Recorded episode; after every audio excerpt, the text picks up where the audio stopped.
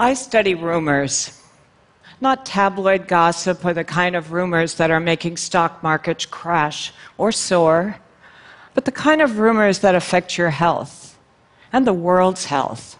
Like eating a lot of garlic or drinking a lot of water is going to help protect us from coronavirus, if only. rumors have a bad reputation. They're seen as not fact, wrong, or just a rumor. But I've studied rumors for years, and one thing I've learned is that they all have a story, and often an important story.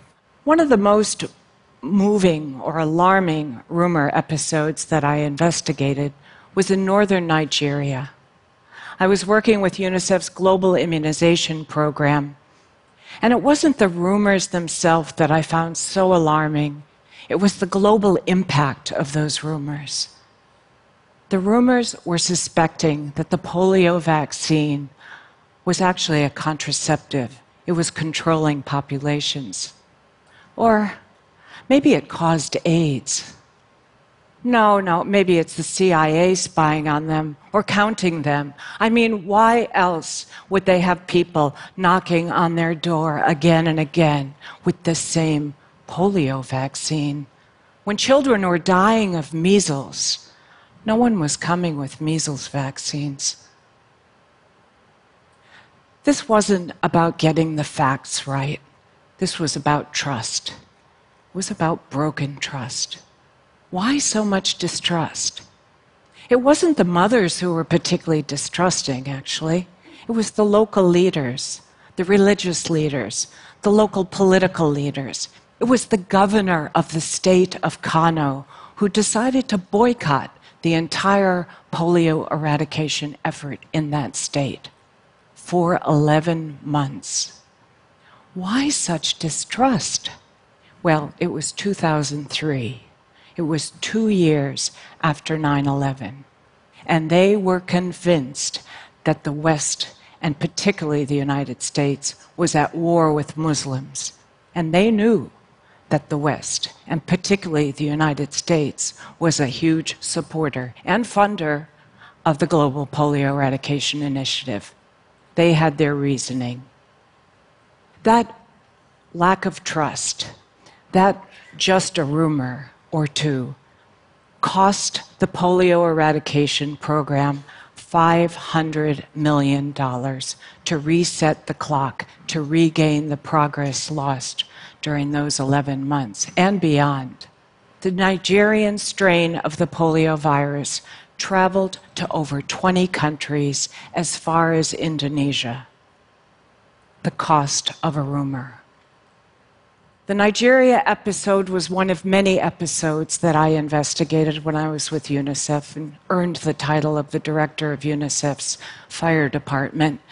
Um, we at that point, I realized I never really had enough time. I was too busy putting out the fires and not enough time to understand what was driving not just the individual episodes, but why was there an epidemic of these happening around the world? I left UNICEF and went back to research, applied research, and I set up in 2010 what I called the Vaccine Confidence Project at the London School of Hygiene and Tropical Medicine. I convened anthropologists, epidemiologists, psychologists, digital media specialists, and mathematical modelers. We set ourselves the task to investigate historic episodes of rumors and their impacts, from trying to figure out what were the early signals what were the amplifying factors and the impacts? How did they get traction? So we could start to understand what we should be looking for, how we could help governments and immunization program be more alert and responsive to early signals of problems. It was an early warning system. In 2015, we developed a vaccine confidence index. It's a, it's a survey with trying to investigate to what extent do people agree or disagree that vaccines are important, they're safe, they're effective, they work, And somehow they're compatible with my religious beliefs. We've run this with over hundreds of thousands of people around the world, trying to get our finger on the pulse of confidence and trust, but also, more importantly, looking at when that trust goes up or down. Because we want to see when it starts to decline, that's the time to jump in, to get there before there's a crisis like the Nigerian one. We also set up 24 7 media and social media monitoring around the world, multi language, listening for what's going on on vaccine conversations, trying to pick up early concerns or changes in sentiment that we should be paying attention to.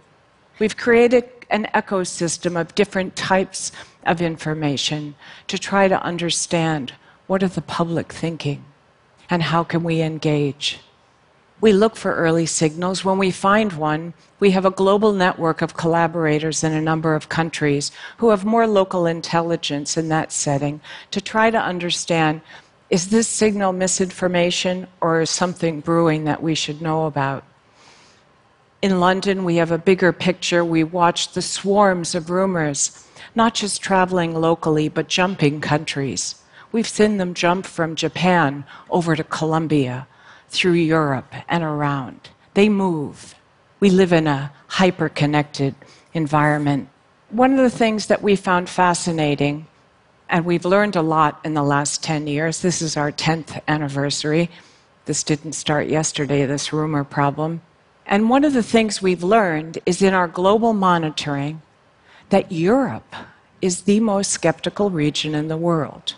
France won the prize, actually, by far. Uh, and actually, some of those rumors have traveled to other parts of the world.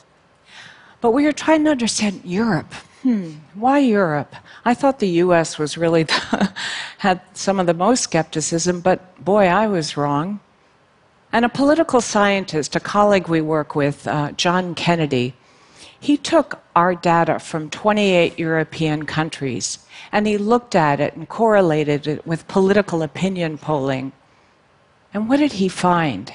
He found that people who were most likely to vote for a populist party also were the ones that most likely to strongly disagree that vaccines were important, safe, or effective.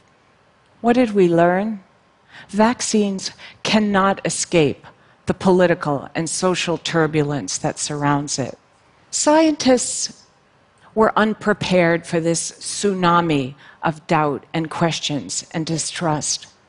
What, why are vaccines so ripe for resistance?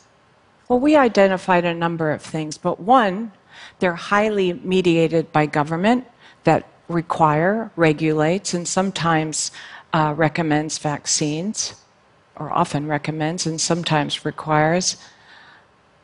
Big business makes vaccines, and neither institution, government or big business, are high in the trust ranks these days. And then there's scientists who discover and develop vaccines, and they're pretty elite and not accessible to the general public, at least the language they speak. Third, we're in a hyper connected environment with social media these days, and people can share their unfettered views, concerns, anxieties, and worries, and find a lot of people that think the way they do, and think maybe their worries are worth paying attention to. And finally, vaccines touch every single life on the planet. What other health intervention besides water, um, touches every single life. So if you're looking for something to disrupt, it's a perfect stage. Perhaps that's one of the reasons that we need to pay more attention and rebuild our trust in issues. People are asking all kinds of questions. They're asking, why are vaccines, and these are the kinds of things we're hearing in our social media, why can't my child have a personalized vaccination schedule? What's the wisdom of so many vaccines? What about all those ingredients and preservatives? These are not crazy people. They're not uneducated. They're actually worried mothers. But some of them have come to me and say, We feel ignored. We feel judged if we ask a question. And we even feel demonized that maybe we're part of some anti vaccine group. So we have some listening to do. And maybe that's why last year there was research that found that in six months in 2019,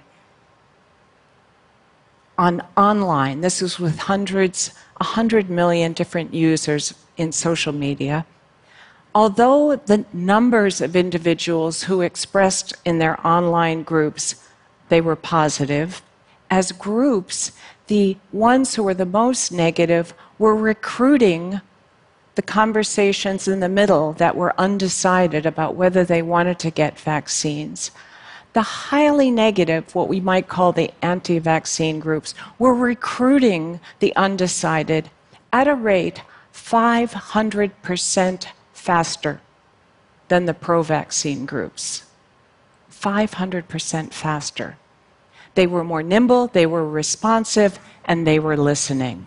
Most people believe that vaccines are good, and they believe in their importance.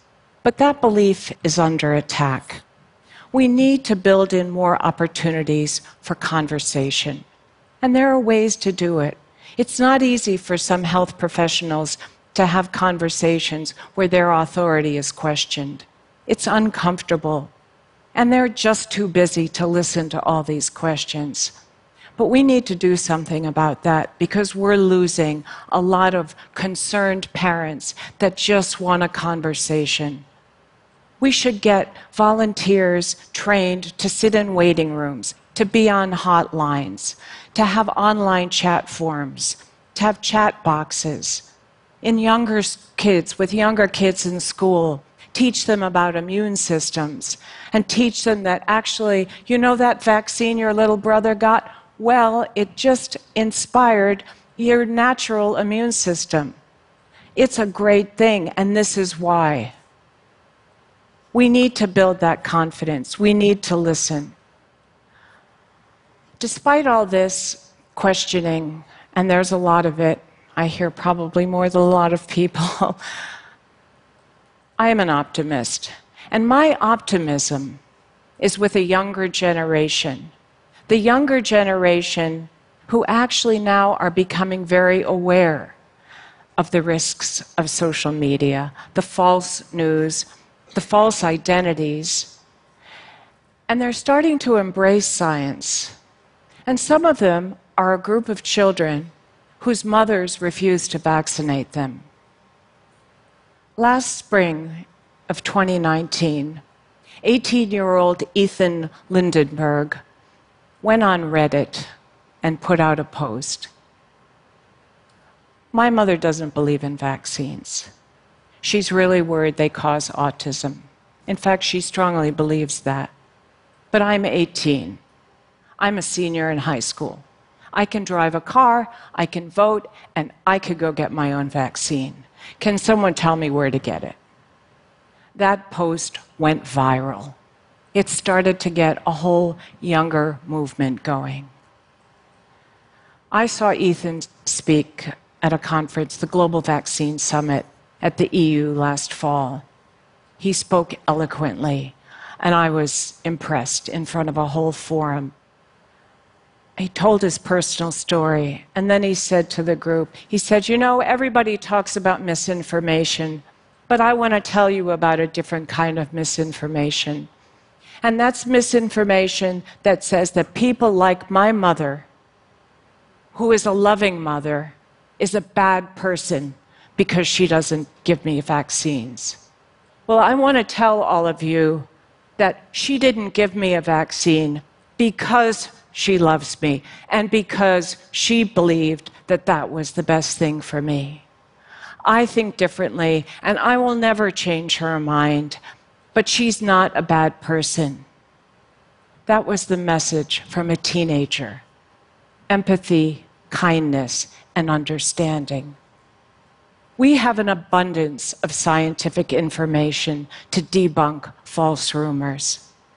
That's not our problem. We have a relationship problem, not a misinformation problem. Misinformation is the symptom, not the cause.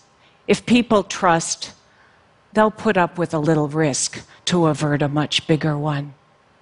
The one thing that I want and I hope for is that we, as a medical and health community, have the moral courage and humility to productively engage, like Ethan, with those who disagree with us.